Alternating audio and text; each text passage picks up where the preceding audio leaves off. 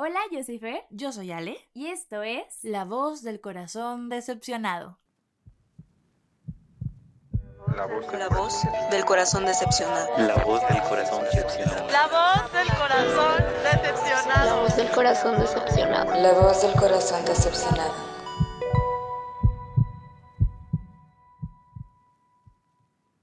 Podcast creado a partir de dos corazones decepcionados que buscan hacer catarsis, comunidad y hablar de estos temas que no siempre podemos hablar, así que sean todas y todos bienvenidos, bienvenidas a este episodio más. Ale, ¿cómo estás el día de hoy? Hola Fer, estoy contenta, emocionada, feliz de, de estar en este podcast tan, tan increíble, el que se ha vuelto como ya pues nuestra casa, ¿no? Nuestra terapia colectiva. Muchísimas gracias a todas las personas que nos acompañan, que, que están al pendiente de este podcast. La verdad que nos encanta hacer esto. ¿Tú cómo estás, Fer? Muy bien, muy emocionada, sobre todo por el tema que vamos a hablar el día de hoy, de un tema bastante bonito que poco a poco eh, creo que se va haciendo más visible y vamos reconociendo más de qué se trata, ¿no? Porque normalmente era el típico feliz esto y no sabíamos ni qué onda, ¿no? Sí, estamos hablando de, bueno, ya estamos en marzo. Ujú. Y pues eh, en marzo, el 8 de marzo, para ser más exactas y específicas, se conmemora el Día Internacional de la Mujer. Ujú. Y como decía Fer, la verdad es que estos últimos años nos hemos quitado un poco como, como, como esta carga de felicitar, ¿no? De feliz Claro. Día de la Mujer y Ujú. así, sino que se ha vuelto como un tema mucho más complejo, que va más allá de una felicitación, pues, por supuesto, y que va mu- mucho más allá de muchas cosas. Entonces, Claro. nos parecía como, como súper importante eh, hablar porque también ya estamos como súper cerca del día y creo, Fer, que se Sí. siente la energía de ese día. La verdad, desde el día 1 de marzo todos ya se estaban moviendo muchísimo sobre esto, así que a mí esto me encanta. El 8 de marzo es para mí como que recordar nuestra lucha, eh, luchar por esta justicia, equidad, reconocernos a nosotras mismas y pues sí, fortalecer nuestros derechos a fin de cuentas. Y en el marco de, de esta conmemoración del 8 de marzo, Ujú. pues este podcast va, vamos a hablar de nuestra relación con el feminismo. así es. El tan amado, tan bendito, tan temido también feminismo. Sí. porque sabemos que sigue siendo un tema como súper complejo. Conozco claro. muchas personas que la palabra feminismo les sigue dando miedo, temor o incluso rechazo o resistencia. Creo que también tiene mucho que ver como en la forma como se, se ha manejado también el movimiento Exacto, feminista. totalmente. No cómo se han manejado ellas, sino cómo en la sociedad o, El o exterior el o ver. alrededor lo, lo ha como, como adoptado, Sí. pues, ¿no? Totalmente. Pero bueno, Ale, yo quiero empezar preguntándote cuál fue así tu primer acercamiento a este, a este movimiento tan importante. Sí, fíjate, Fer, eh, es, es un tema, quisiera yo que fuera como de hace muchísimo más tiempo, pero creo que mi primer acercamiento real Ujú. con el feminismo, digamos, fue en el Festival de Mujeres Creadoras, ¿no? De acá, para las personas que no son de aquí de Tepic, en. Tepic Nayarit, se hace año con año un festival que era Festival de Mujeres Creadoras. eh, la edición en la que yo los conocí, creo que iban empezando o tenían una o dos antes, fue como en el 2013, una cosa así, o sea, ya ratito. Sí. em, fue como la primera vez que tuve como acercamiento a este tipo de, de- de movimientos, a este tipo de actividades. Era un festival de arte femenino al final de cuentas y participábamos mujeres, había la convocatoria como para que todo tipo de, de mujeres participáramos, tuviéramos o no experiencia, ¿no? En lo artístico. Yo me acerqué porque yo en ese momento tenía como mucho interés de, de pues en la foto, estaba explorando apenas, estaba eh, empezando como... Ya había tomado algunos talleres eh, pero justo fue, fue dentro de- del marco como, como de ese festival. Y, y fíjate, es muy importante ese festival en mi vida porque ahí yo conocí eh, las dos cosas que después, o por ejemplo ya en la actualidad, rigen mucho lo que es mi vida, que fueron la comunidad y el feminismo, ¿no? Ya. O sea, cuestiones o nociones de género. sí, sí. Pero, pues era un festival pues, de mujeres, todo muy chido. Pero yo siento que no, que yo no era consciente Claro. realmente de lo que estaba yo siendo parte. O sea, como que obviamente las chicas que organizaban el festival lo tenían clarísimo, Sí, pero yo desde afuera, pues yo en la prepa, yo no tenía mm, pues mucha idea de, de qué se trataba el feminismo, de qué iba. Para mí la vida era así como era y, y todo cool.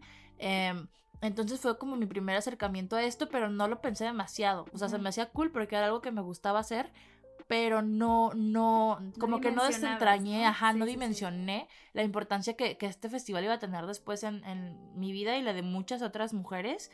Y fue hasta la universidad, o sea, ya pasó todo eso y todo cool.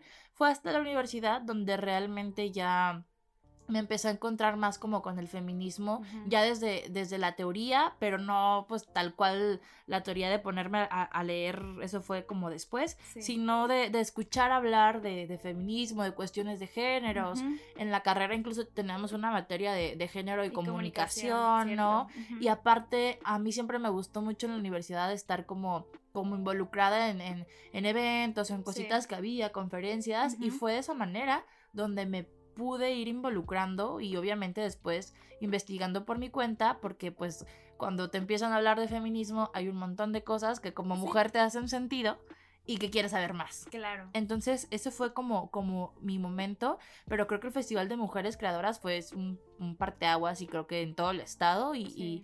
y, y me parece como, como increíble como poder mencionarlo y, y ojalá que haya muchísimas más ediciones de ese festival. Esperemos que sí, poder ser parte también de eso está todavía mejor. Pero fíjate, eso se me hace como bien interesante, ¿no? Como yo siento que la gran mayoría de nosotras que hemos entrado a este movimiento ha sido por cualquier otra red que a- ex- externa a la escuela, a lo que te educan tus papás y eso es como que dices, bueno, ¿y por qué no? Supongo que es parte del proceso y que en un futuro ya esto va a ser como un tema, ya va a ser un tema de examen, ya va a ser un tema que tus papás te van a decir, oye, esto y el otro, pero bueno, supongo que con el tiempo esto se va a ir dando, espero que sí, es importante visibilizar este tema porque no se trata de cualquier cosa, pues. Exactamente.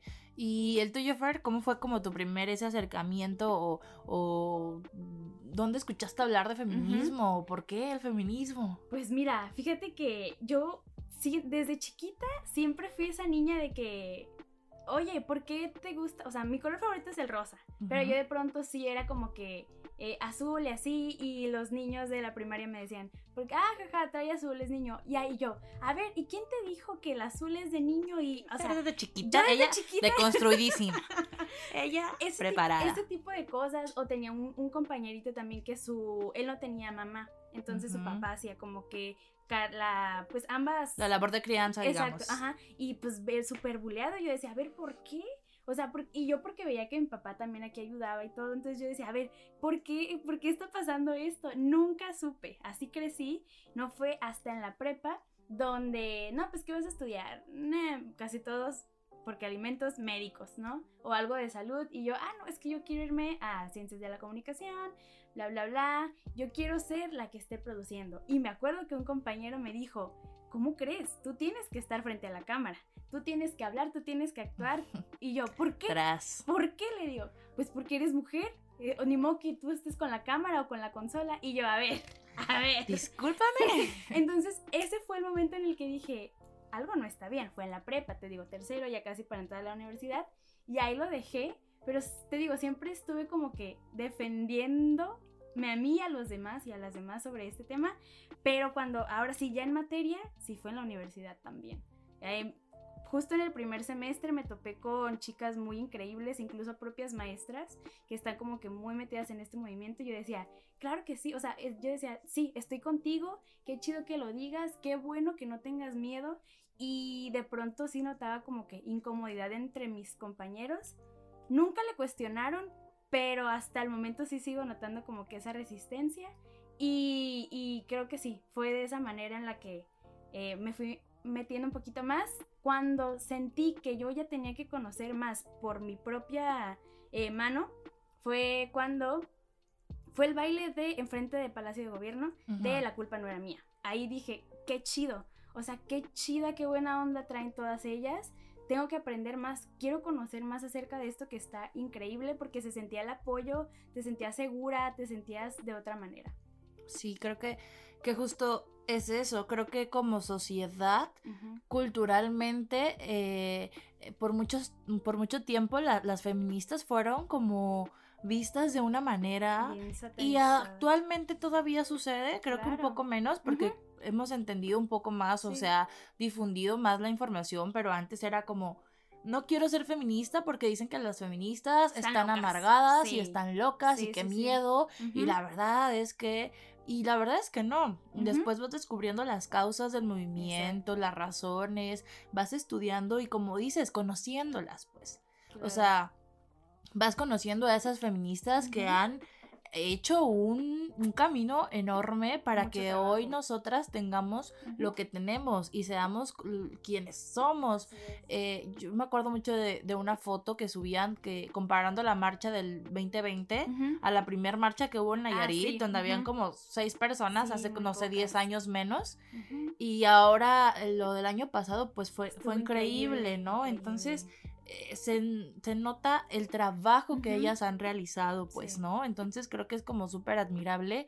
Y el feminismo es necesario. necesario. Ya, o sea, es el momento, es el momento de despertar, hacer un cambio. Eh, te quería preguntar, ¿fue tu primera marcha la del 2020? Sí, También la mía. fue mi primer marcha, la del Sí. 2020. Yo, y bueno, justo hab- hablemos de eso. Hay una, hay una resistencia enorme Total. cuando te hablan, es porque creo que porque es un proceso muy complejo.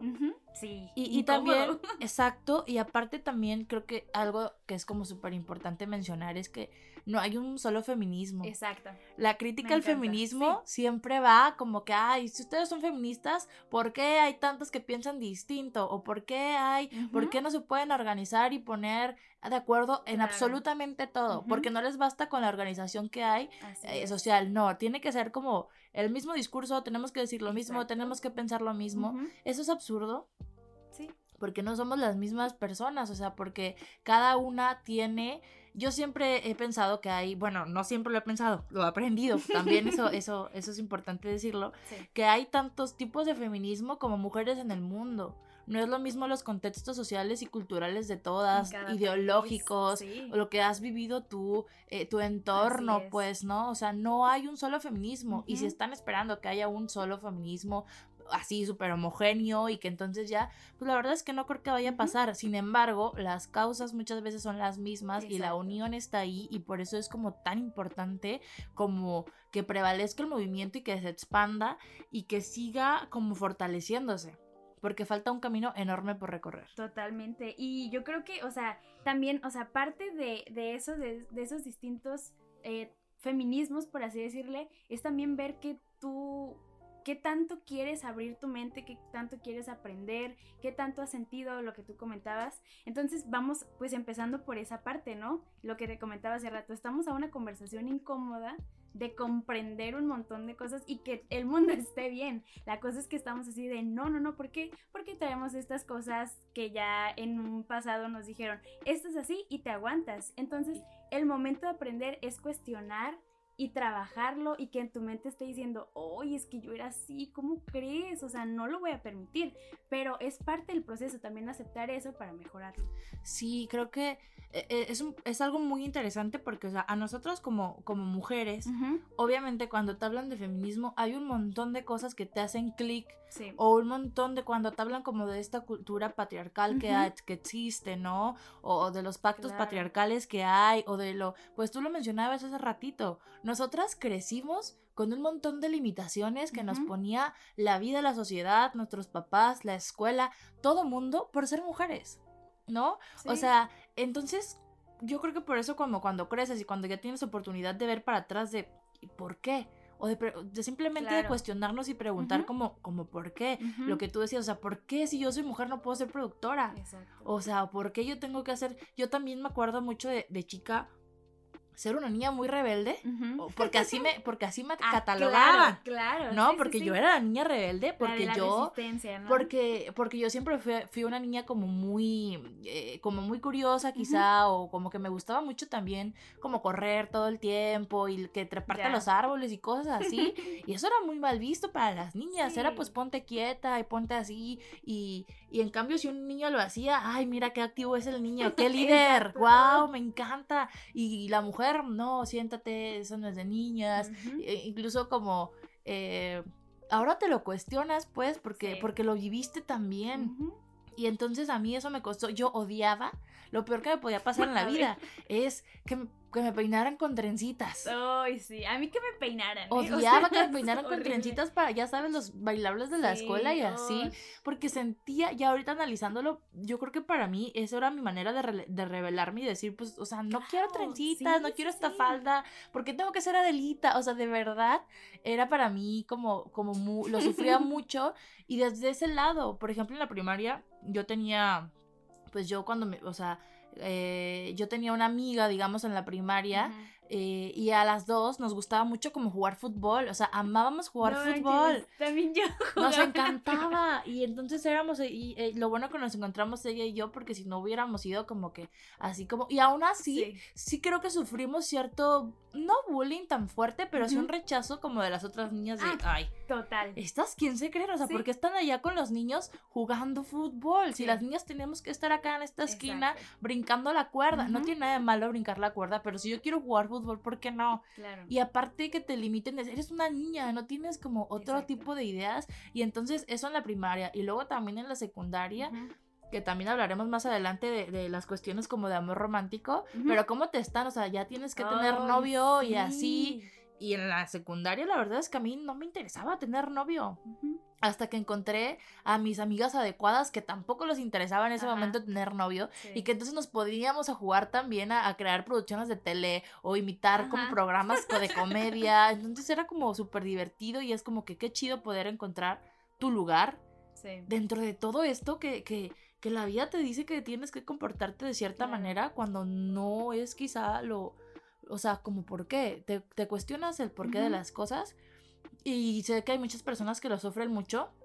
Porque te hablaba desde mí, yo fui muy afortunada de poder encontrar a personas que me acompañaran en ese camino. sí. Pero estoy segura de que si no hubieran estado ahí mis amigas en ese momento, mis amigos de la secundaria, hubiera pasado muy mal. Claro. Lo, lo hubiera pasado y en Sí. un momento sí la pasé mal, como de querer encajar en, en ciertas cosas donde no, no me sentía como tan cómoda, pero como es lo, lo socialmente aceptado, había que estar ahí. Y creo que eso hoy lo reflexionamos, pero lo transitamos como con una normalidad impresionante. Sí, sí, sí. A mí también me pasó eso en la primaria, ¿eh? Saludos a Ivana, con ella en la primaria siempre jugaba fútbol y sí, sí éramos muy rechazadas y sobre todo lo que más nos dolía, no que no nos quisieran ni nada, era el, ay, es que quieren tener la aceptación de los niños, quieren caerles bien, quieren andar, andar, de voladas y nosotras te lo juro que dando patadas éramos las más felices, jugábamos muy chido y todavía...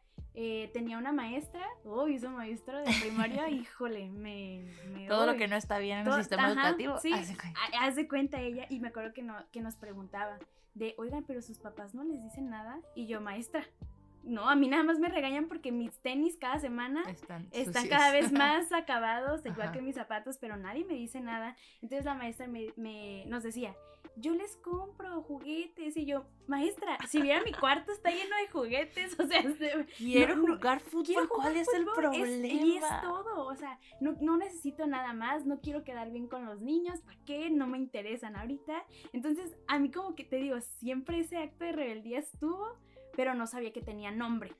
Pero justo, eso cuando estamos como muy pequeñas y podemos explotarlo y así, pero quieras o no, o sea, como eh, los comentarios de esa maestra, Sí. los comentarios de las niñas Ah, o sí. de las otras niñas, que también, ojo, eso, eso también es, nos lo han inculcado, nos han inculcado que, es- competir. que hay que competir entre nosotras y hay que ser la niña más bonita y hay que ser la niña más, eh, ¿sabes? Como la, que- la que todos quieran y prefieran, porque es lo único que nos dan la posibilidad de tener Claro. entonces, también esa competencia no es culpa de ellas, pues tampoco, Sí. pero, pero sí cala mucho y a lo que iba es que todo ese, ese bombardeo de cosas terminan normalizándote y apagando Claro. un poco ese fuego. O sea, a mí, por ejemplo, de, de, de primaria y ya después como secundaria siempre es más complicado, ¿no? Secundaria, prepa, o sea, volver a encontrar esa llama que tienes Exacto, tuya de sí. personalidad es muy difícil, porque Claro. literal te la apagan así como, como con una botella de agua, llegan y la apagan y la extinguen. Sí. Y volver a, a- a que eso vuelva a prender esa, esa esencia tuya, Sí.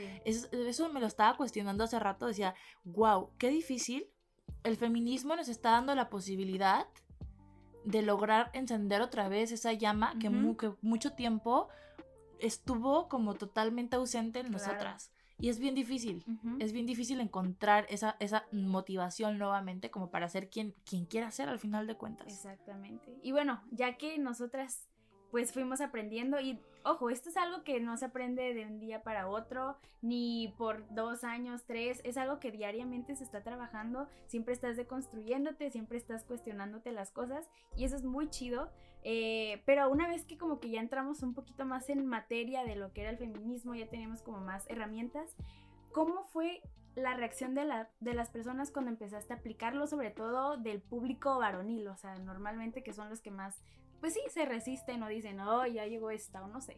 ¿Cómo fue Sí. esa experiencia? Es, es lo que dices, creo que siempre hay como una resistencia.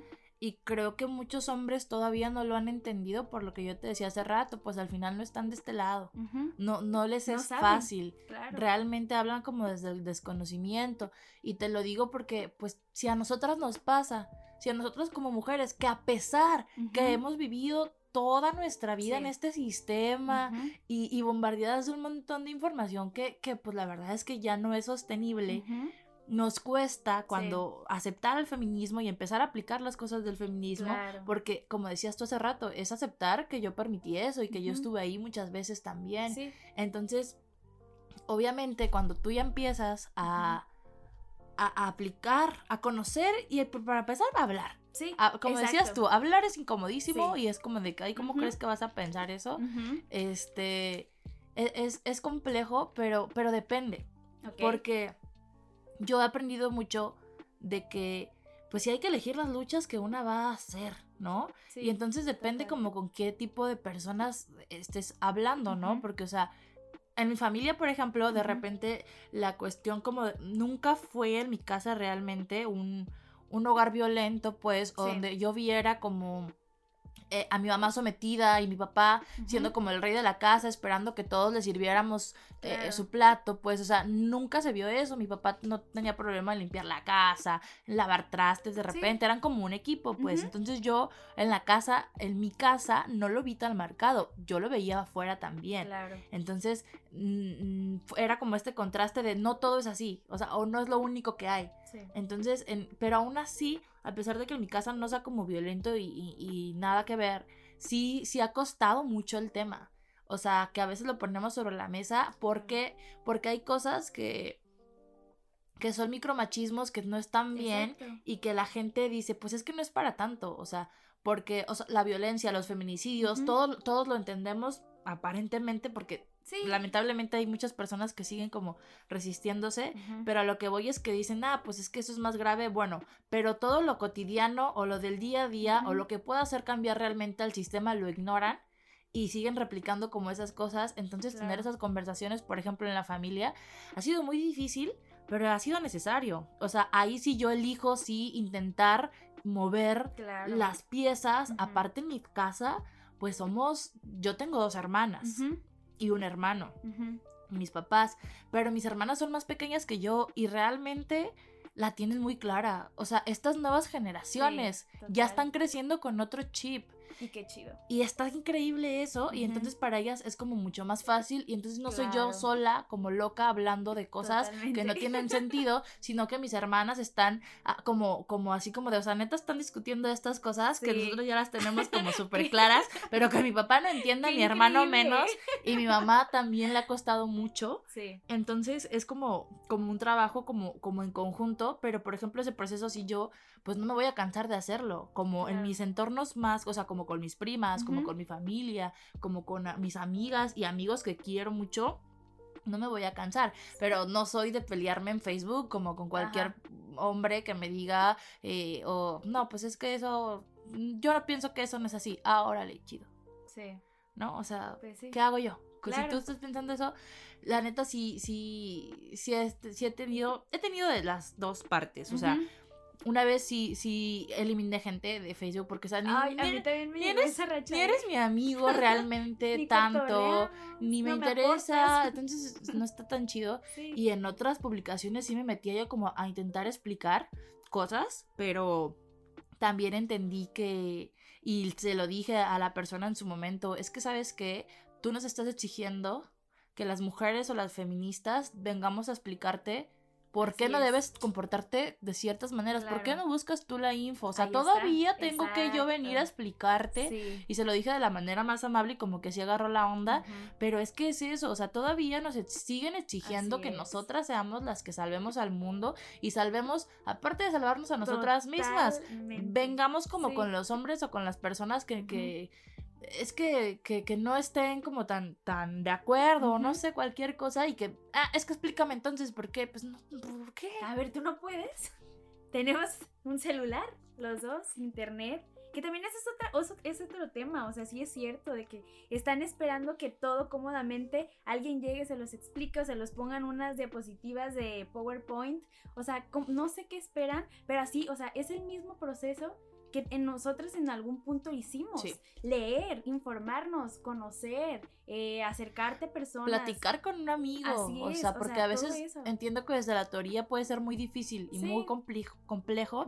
Pero hay un montón de personas que saben cosas y que si te acercas y les preguntas en buena onda, yo, o sea, se puede hacer, pero lo que no está chido es como la exigencia de, ¿me debes tú a mí algo? Oye, ya. Y que todavía te cuestionen, o sea, que te quieran dar la contraria. Yo estoy muy agradecida de haberme topado muchísimo con Jimena Álvarez y Ujú. Michelle, que ellas también, o sea, de verdad, el tiempo que estuvimos compartiendo el espacio laboral, me enseñaron un montón de cosas, o sea, no, no, no, increíble. Y yo, y cosas que he puesto en práctica que en su momento recuerdo que sí era como de, oye, o sea, se me hace como extremo. Sí. Fíjate, o sea, de, de lo tan normalizado que tenía esas actitudes feas y nada chidas y nada justas para, para mí y las demás mujeres, yo decía, hoy, pero te das cuenta, o sea, cuando, no sé, lo pones en un plano que te pasó, te, te, te va, te puede pasar, dices, uy, o sea, tengo que andar a las vivas con esto, no permitirlo. Porque es un proceso y vas descubriendo cosas, o sea, hay cosas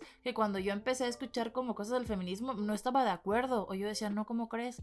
El, el creo que el más problemático que le causó ruido a muchos hombres de que los hombres Sí. no pueden ser feministas. Sí. ¿Cómo? Estás tú perpetuando la división, Ay, todos sí. Es una pelea entre buenos y malos, no Sí, se trata sí, de sí, eso. Mi, este, yo he tenido esa conversación muchas veces con una persona que me importa mucho y que yo intento, pues, ¿no? Eh, pero, pero no no hay manera, pero al fin no me voy a dar por vencida tampoco, pues, entonces Claro. es como un, un, una estira como, mira, también velo desde otra, esta otra perspectiva. Lo de los lentes violetas creo que es súper cierto. Cuando te Sí. pones las gafas violetas ya no te las puedes quitar. Claro. Y es bien frustrante al principio porque empiezas a notar cosas que antes no. O sea, sí, ah, me acuerdo yo de ese proceso justo. O sea, para mí fue difícil empezar a aplicar esos conocimientos a mi vida diaria Sí. porque yo decía es que no. O sea, creo que a mí lo que más me molesta en esta vida es la ignorancia. Y todavía que se resistan a, a querer aprender de eso, uy. Me, me molesta muchísimo y tuve un problema ahí con, con mi familia, no con mi familia aquí, papá, mamá, hermana, con un tío, ya lo voy a decir, híjole, qué fuerte. O sea, me acuerdo que yo era muy vulnerable. O sea, yo decía, Sí. no, es que no puedo con, con él. Y me fui llorando de esa casa. Dije, no, es que yo no, yo no ah, voy a aceptar que alguien de mi familia esté pensando de esta manera. Pero luego, o sea, en el camino haces el, el- el- como la reflexión, ¿no? Es que tampoco puedo obligarlo. O sea, ¿qué, qué, qué aplica en esos casos? O sea, yo hacer mi parte, sí, pero pues supongo que lo único que me toca que hacer es distanciarme. Y hasta la fecha es lo que he hecho. Por más de que traté de explicar, o sea, no vi respuesta y, y ahí es, uy, fue muy frustrante. para mí. Sí, y es doloroso también, porque, porque al final son, son procesos que uno va atravesando y por eso le tenemos como tanta resistencia a- a- al feminismo, Sí. porque, porque cuesta mucho. Y pierdes Muchísimo. mucho también, pero ganas más de lo que pierdes. Exacto. Y pierdes mucho en qué sentido lo digo, como pierdes como la comodidad. Ujú, O sea, pierdes sí. como, como el, ah, pues así es la vida y no pasa nada, y qué tranqui. Y hay que seguirle. A mí ya no me, Sí. o sea, ya no me, ya no soy indiferente a, a estas causas y temas porque no puedo. Porque, porque me es imposible despegarme de esto. O sea, yo siempre he visto como las cuestiones de género y el feminismo como algo que tiene que ser transversal y que entonces aplica en la chamba, en la Sí. escuela, en la familia. No puedes despegarte de, ay, pues ya no, hoy no voy a ser feminista. Hoy no voy a pensar como, no, porque Exacto. aparte es una construcción también como propia y una búsqueda de ser la mejor versión de ti, pues porque al final son cosas que te están ayudando, porque te están ayudando a tener como una mejor, Sí. eh, eh, pues, una vida más chida, pues, o sea, la neta. Y, y lo que decías, pues estamos como nosotras en un, en un lugar de privilegios también, Sí, que no podemos siempre. olvidar y no Exacto. podemos como dejar de mencionar que, que al final de cuentas, pues somos mujeres, que sí somos mujeres, que sí estamos atravesadas como por el es. machismo, el sistema patriarcal, pero tenemos ciertos privilegios que hay otras mujeres que, que, que no tienen, porque por lo menos quizá tenemos un ambiente familiar sano, que ya yo creo que eso es ganancia No, así sí. enorme, sí. ¿no? O sea, y, y que hay muchas personas como que no lo tienen o que no tienen acceso a la información, por ejemplo, ¿no? Lo que yo te decía de, pues, qué flojera discutir con gente es que flojera discutir con gente que están, no sé, eh, que están conmigo en la universidad y que los dos tenemos acceso a la misma información, al mismo sistema de pensamiento, a poder cambiar o corregir ciertas cosas, Y que a, sí, a lo mejor discutir con alguien que no tiene esas herramientas y no tiene la información. exacto. Porque es distinto. Este Sí. es pues nomás como por, por llevarte a la contra y por porque pues porque es divertido pelear, según él, ¿no? Y la otra persona realmente a lo mejor no tiene este las posibilidades de acceder a, a- conocimiento o de Ujú. acceder a ciertos temas o cosas, ¿no? O sea, entonces es, es bien complejo y es, y es, es un camino que yo creo que nunca dejas de, de recorrer. Claro. ¿Cómo fue tu experiencia en el 9M? Que eso también fue para mí algo muy fuerte. Sí, el, el 9M pues fue pues este paro, ¿no? Este paro nacional donde nadie sale y vamos a hacer a que se sienta la ausencia, porque muchas veces no reconocemos que las mujeres somos parte Exacto. importante de este país y muchas veces lo que más les duele a las personas, instituciones, gobiernos es lo económico.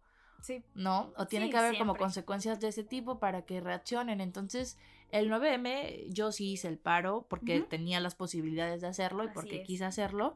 Y, y fue muy, muy abayazado. O sea, fue como, como que, que, porque aparte yo soy de pensar mucho. ujú, Entonces todo el tiempo me la pasé pensando y analizando las cosas y la situación y dije, es que no inventes que esto sigue pasando en el 2020.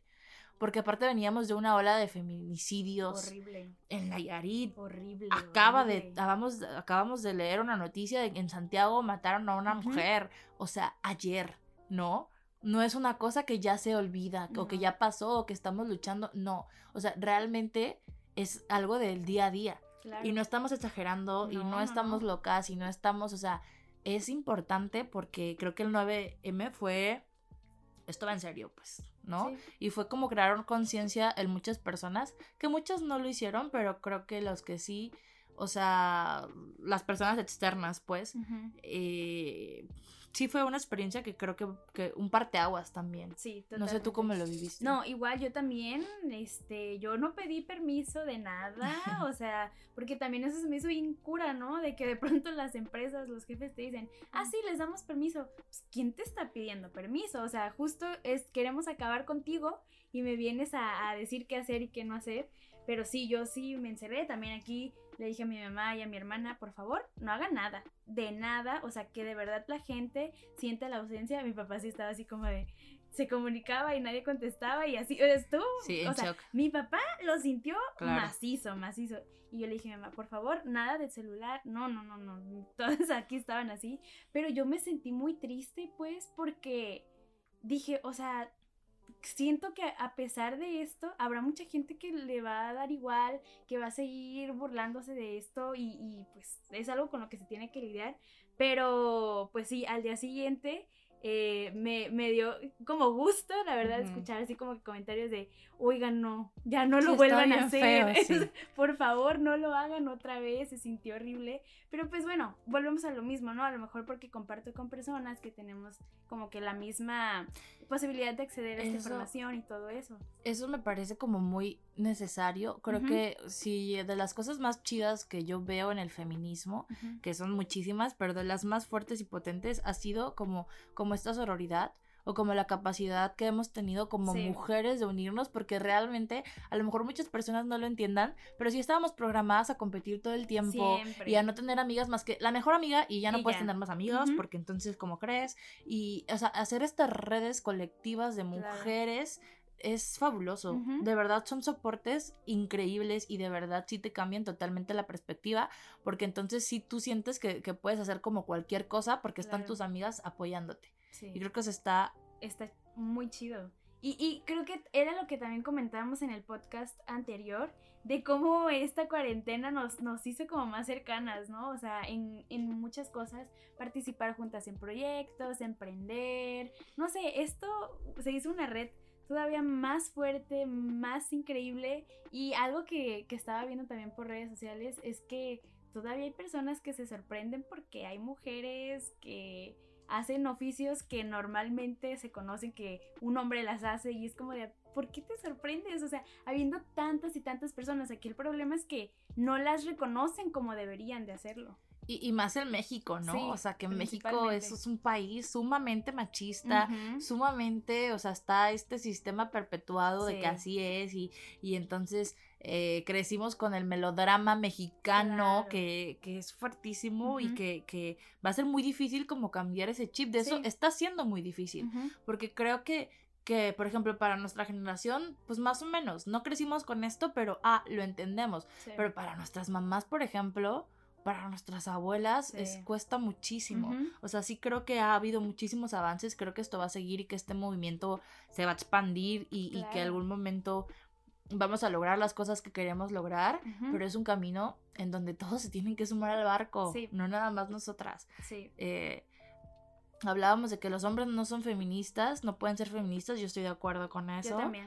Pero eso no significa que no tengan una chamba que hacer ellos Así propia, ¿no? Claro. Y, y, y a lo mejor también lo hablaremos más adelante en algún episodio, pero es Sí. como su chamba, o sea, Ujú. encárguense ustedes como de su masculinidad, Sí, desde su trinchera actúen. sí.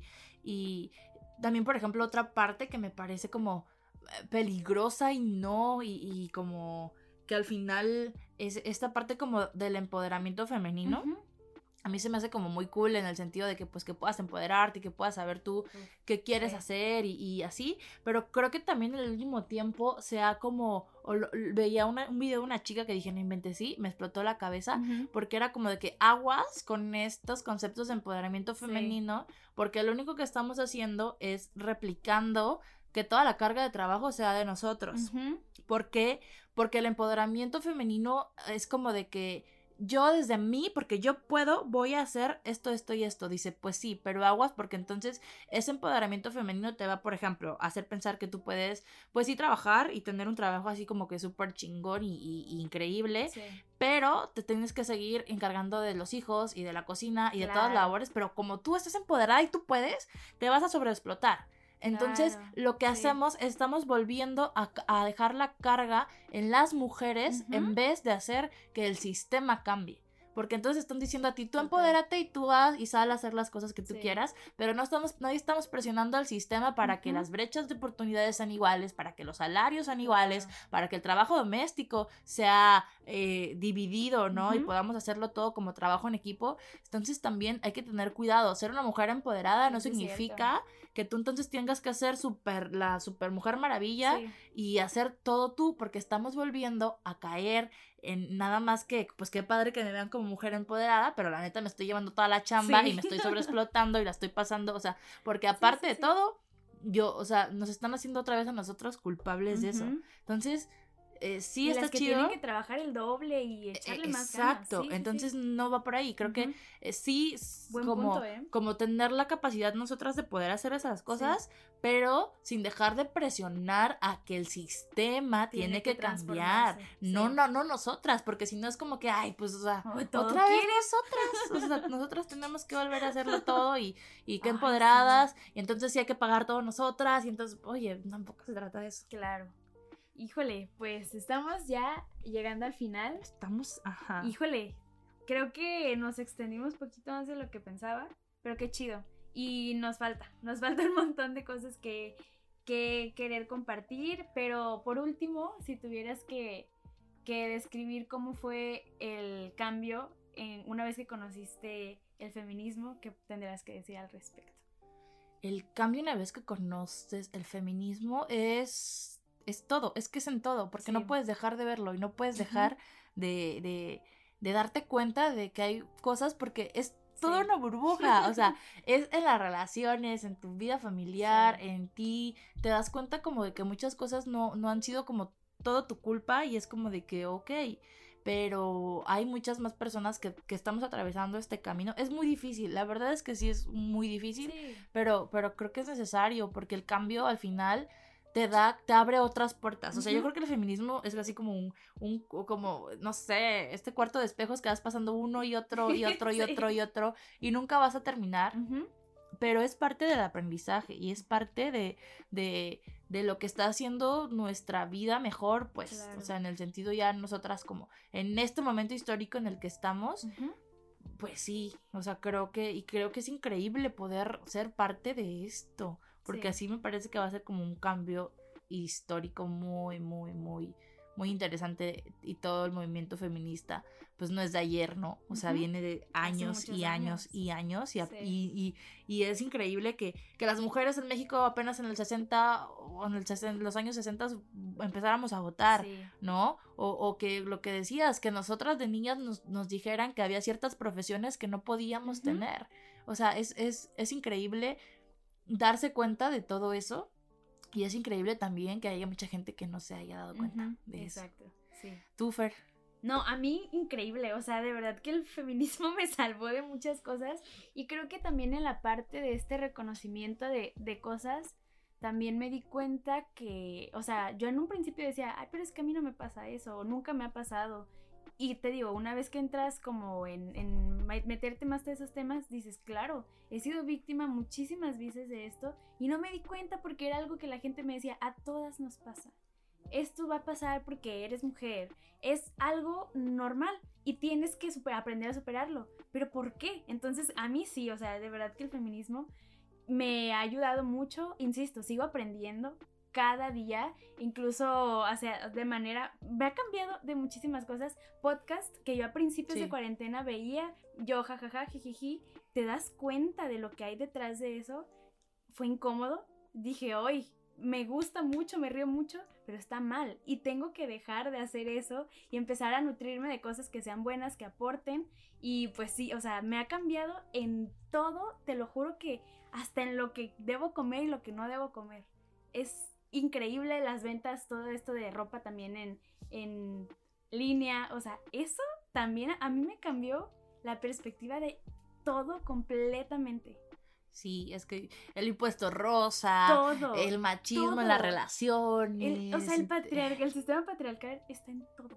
Sí. Está en todo. O sea, se fue diseñado para, para beneficio de ellos. Sí, totalmente. Y, y, y darse cuenta de eso duele también. Sí, sí. O sea, el feminismo sí. es, es complejo en ese sentido, pero después de ese dolor viene una paz increíble, claro. ¿no? Creo Sí. yo, y, y es necesario y es... Y, y la invitación con, con este podcast es un poco pues nuestro, nuestro camino en el feminismo, que Sí. podríamos hablar tres horas de este tema, la verdad, porque nos encanta y, y hemos vivido muchas cosas, hemos hecho un proceso como muy, muy largo, pero la invitación es para que las personas que nos estén escuchando, sean hombres, sean mujeres, no importa, eh, busquen, busquen sí. información al respecto, lo que les cheque, lo que no. Hay un montón de podcasts súper buenos. Sí. Hay una, eh, hay muchas personas, muchas feministas que sí hablan de esto y están en los medios y están haciendo cosas. Eh, Catalina Ruiz Navarro tiene un libro de, de, de, cómo las personas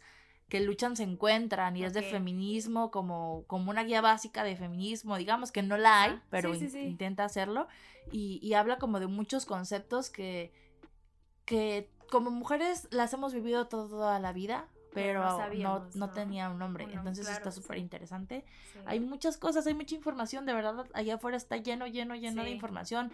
Platiquen con tus amigas. Les apuesto que platicando con las amigas van Se a salir nutren. un montón de estas cosas, un montón porque porque lamentablemente todas hemos vivido.